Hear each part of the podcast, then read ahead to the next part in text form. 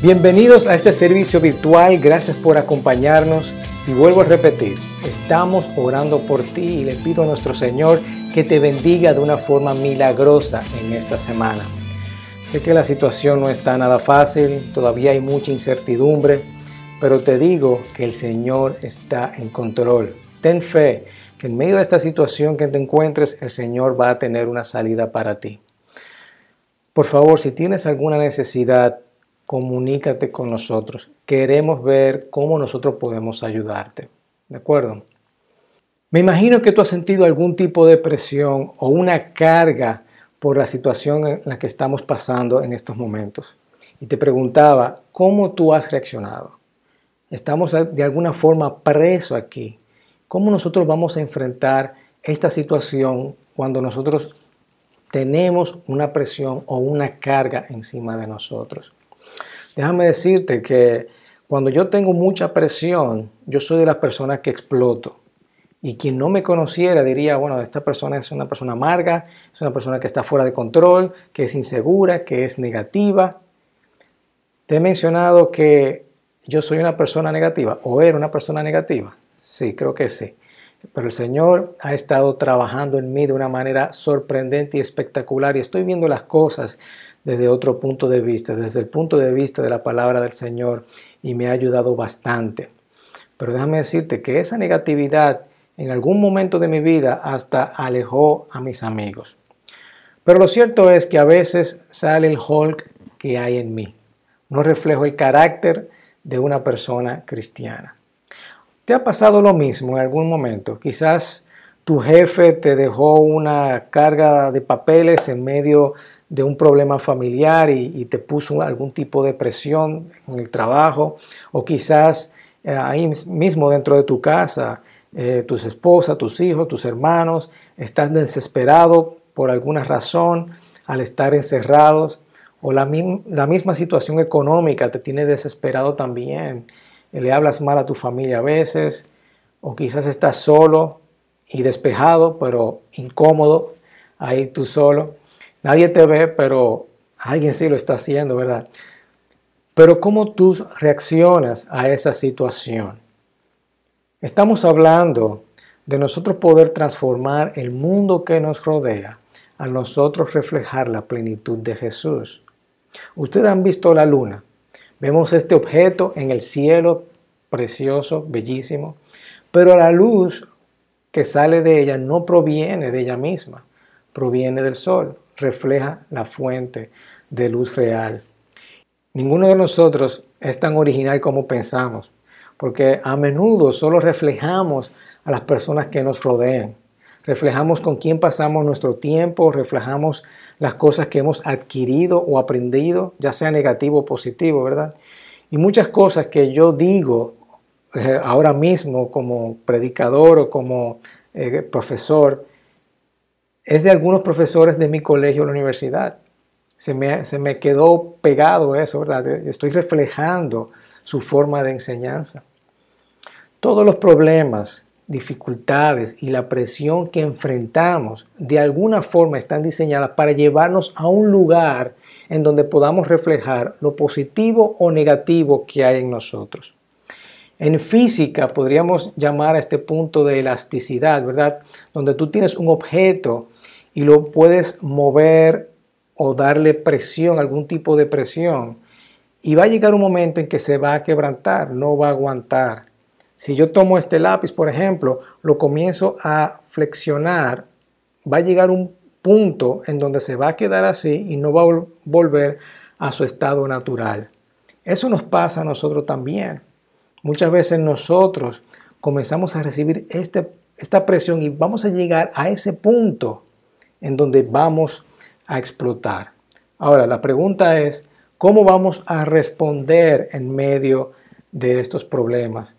¿Cómo tú quieres que te vean o cómo tú quieres ser de influencia hacia otras personas? Que las personas digan, esta persona es negativa, como me pasó a mí, que alejé a algunos amigos, o esta persona es una persona que yo puedo seguir, que es un reflejo de algo bueno.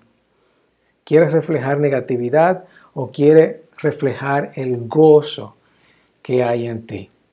Qué bueno que en la palabra de Dios nosotros podemos conseguir una respuesta.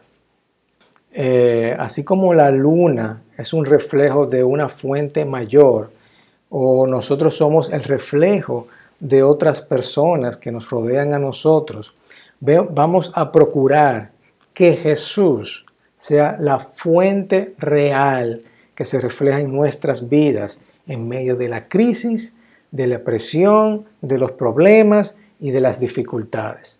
Déjame repetir eso de nuevo. Vamos a procurar que Jesús sea la fuente de luz que se refleja en nuestras vidas en medio de la crisis, de la presión, de los problemas y las dificultades.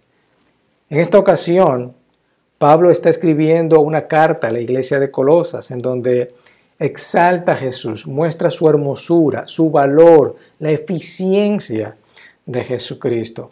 Y él quiere dejarte entender que Jesús es más que suficiente. Es el estado de una cosa o persona que ha alcanzado su momento de máxima perfección o desarrollo. O como dice también Pablo, toda la plenitud de la divinidad habita en forma corporal en Cristo. Toda esta plenitud, ese momento de máxima perfección o desarrollo. Y en Él, que es la cabeza de todo poder y autoridad, Ustedes han recibido esa plenitud. Ustedes han recibido esa plenitud. Tú has recibido esa plenitud. Cuando Jesús vino a la tierra, nació en un cuerpo, pero en él toda la deidad, toda la plenitud, no solo estaba en él, sino que también ahora está en ti. Fuera de Jesús es imposible encontrar una vida de plenitud. Fuera de Jesús es imposible vivir una vida completa. Y Pablo presenta esto al referirnos a Cristo y va más allá de lo que nosotros podamos imaginar. Y solamente en Cristo podemos encontrar lo que necesitamos, vivir en plenitud. Así que somos personas que reflejamos el cinismo, la negatividad de las personas que nos rodean o somos personas que reflejamos el gozo de Jesús. Dios tomó a Adán y Eva, lo puso en el jardín y lo creó a su imagen y semejanza para reflejar su gloria, para que ellos lo reflejaran a Él. Y toma esta comunidad de personas, cántico nuevo, te toma a ti para que reflejes, para que revelen a Jesús. Todos los problemas y dificultades que enfrentamos de alguna forma están diseñadas para llevarnos a un lugar en donde podamos reflejar el Jesús que hay en nosotros. Podemos reflejar la eficiencia de Jesús que hay en nosotros. En medio de los problemas y dificultades, en medio de la crisis, Pablo nos enseña algunas cualidades que tienen las personas que están en proceso de, ser transformados para reflejar a Jesús. Reflejar a Jesús debe ser, primeramente, una persona positiva. Positiva, una persona positiva, es decir, reflejamos sus esperanzas. Es como ven las cosas. Y cuando escuchamos esta frase, yo sé que estás pensando porque lo estás viendo de cómo nosotros, como la cultura, le da el significado. Pero estamos hablando de personas positivas cuando nosotros tenemos una vida anclada, es anclada en la esperanza. Pablo escribe esta carta desde la prisión. La persona en prisión generalmente recibe correspondencia muy alentadora de la persona del exterior. Pero aquí lo contrario, Pablo animaba a las, iglesias desde los muros de la prisión, porque esta esperanza estaba o no está basada en las circunstancias. Dios está en medio de las circunstancias contigo y tú no estás solo. Y es interesante que Él está trabajando en ti, te está transformando, te está cambiando tu forma de pensar y está renovando tu mente. ¿Para qué? Para que tú puedas dar frutos. Dios está trabajando en ti, te está, transformando a ti para que reflejes su plenitud. Comenzando en Colosenses 1, versículo 3, dice, siempre oramos por ustedes, damos gracias a Dios, el Padre de nuestro Señor Jesucristo. Fíjate algo interesante, orando y dando gracias, como lo vimos en el video anterior. Pues hemos recibido noticias de su fe en Cristo Jesús y del amor que tienen por todos los santos. Y esto es sumamente fascinante porque, porque estas personas o Pablo está escuchando de estas personas, Pablo nunca había ido a Colosas, pero él está escuchando acerca de la fe y del amor.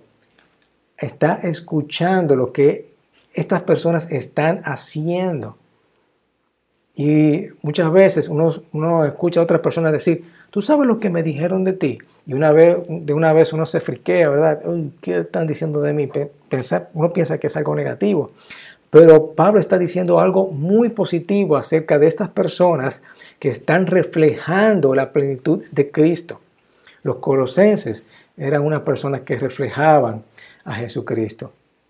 Y qué bonito cuando una persona da buen testimonio de que eres un seguidor y reflejas su plenitud. ¿A causa de qué? A causa de la esperanza reservada para ustedes en el cielo. De esta esperanza ya han sabido por la palabra de verdad que es el Evangelio que ha llegado a ustedes. La razón por la que Pablo pudo decir esto es que su fe y su amor estaban enraizados, estaban anclados en la esperanza. Y tenemos esta confianza que algún día estaremos con el Señor. Estamos comprometidos a un sacrificio el uno con el otro. Como humanos, señores, nuestras vidas están enraizadas a algo bueno o algo malo. Cuando hay frutos es porque hay una, una raíz bien cimentada, ¿verdad? Y nadie comenta sobre una raíz cuando está pasando por un jardín. Ay, mira qué raíz más bonita, no. ¿Qué es lo que ves? Wow, mira qué frutos, mira qué manzana, mira qué naranja, mira qué, qué aguacate más lindo. Nuestra esperanza, nuestra vida en Cristo está arraigada y anclada en la esperanza que otros la vean reflejadas en nosotros y estén listos para confirmar eso. Si hay paz, si hay fe, si hay esperanza, si hay amor, está anclada en algo bueno. ¿Verdad que sí? Y Pablo dice, ustedes están pegados a esa raíz que está trayendo esos nutrientes. De, esa, de eso se trata a las personas, son personas con esperanza. Y no significa que no somos personas que tenemos fallas, no significa que somos personas que, eh, somos, que somos imperfectos, no significa que no somos personas que cometemos errores que no estamos en un proceso, ¿verdad? Que, que tenemos a veces conversaciones difíciles. Pero el problema es que si constantemente soy una persona negativa, hablando mal, viendo las cosas desde el punto de vista negro, estamos siendo anclados en algo malo. O si estamos constantemente ansiosos, preocupados, constantemente con miedo, estamos arraigados en algo y eso proviene de nuestro corazón. He dicho anteriormente que no importa a veces tener miedo o tener algún tipo de preocupación o ansiedad. El problema es tú quedarte ahí todo el tiempo. Y por eso las escrituras hablan que Jesús vino a darnos vida y liberarnos de las ataduras. ¿Verdad? Así que Pablo sigue diciendo, este evangelio está dando fruto y creciendo en todo el mundo como también ha sucedido entre ustedes. Pablo dice, mira, yo he escuchado de ti, mira lo que me dijeron de ti, estás dando buen fruto. Pero no solamente he escuchado bien de ti, tú estás haciendo que esto se produzca, algo está sucediendo en el mundo. Como Pedro lo pone, estén siempre preparados para responder a todo el que les pida razón de la esperanza que hay en ustedes. Vamos a estar preparados para cuando nosotros podamos decirle o mostrar la esperanza que hay en nosotros, ahí estemos nosotros diciendo, sí, estamos dando buenos frutos, estamos siendo un buen reflejo de la plenitud de Dios, estamos cambiando el mundo.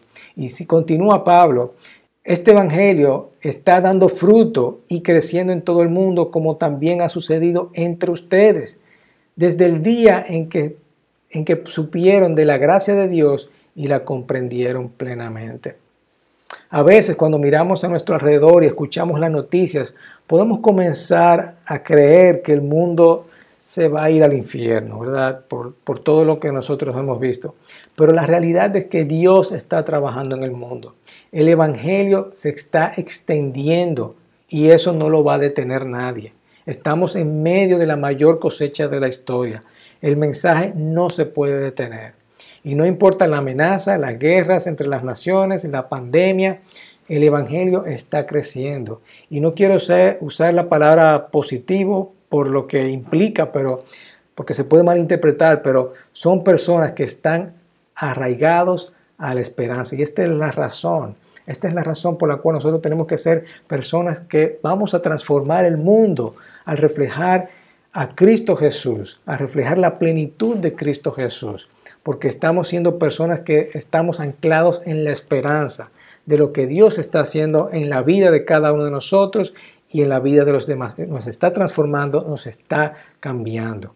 Y déjame decirte que tú debes de dejar de decir, no, es que yo soy así. No, deja que el Señor te cambie. Deja que el Señor pueda producir frutos a través de ti para que tú seas un reflejo de su plenitud y puedas cambiar el mundo. Dios Dios te está transformando y está cambiando el mundo. Otra razón es, debemos de reflejar la plenitud de Jesús porque tú eres una persona colaboradora. Versículo 7 dice, así lo aprendieron de Epafras, nuestro querido colaborador y fiel servidor de Cristo para el bien de ustedes. Fue Él quien nos contó del amor que tienen en el Espíritu. Si no hubiera un Epafras, no había iglesia en Colosas. Cada uno de ustedes puede ser un Epafras o, han sido un Epafras. Personas que reflejan el amor de Dios a otros y ayudan a encontrar el amor de Dios. Y todos estamos involucrados y asociados, ¿verdad?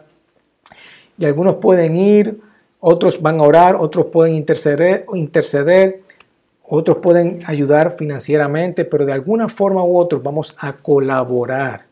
Y de, esa forma nosotros eh, reflejamos la plenitud de Jesús, al ser personas que colaboramos. Lo tercero es que reflejamos la plenitud de Jesús porque eres una persona que ora. Ya lo hemos mencionado antes. Dice versículo 9, por eso desde el día en que lo supimos no hemos dejado de orar por ustedes. Habrá problemas, desafíos, pero oramos los unos por los otros. ¿Por qué? Porque nosotros le pedimos que Dios les haga conocer plenamente su voluntad con toda sabiduría y comprensión espiritual para que vivan de una manera digna del Señor, agradándole en todo. ¿Y qué implica esto? Esto implica dar frutos en toda buena obra, crecer en el conocimiento de Dios y ser fortalecido en todo sentido con su glorioso poder. Entonces yo oro para qué?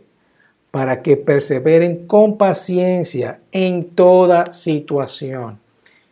Vamos a ser personas que vamos a, perseverar, vamos a resistir. Cuando nosotros oramos por las personas, algo va a suceder en nuestro corazón. Y por eso Dios nos manda a orar por nuestros enemigos.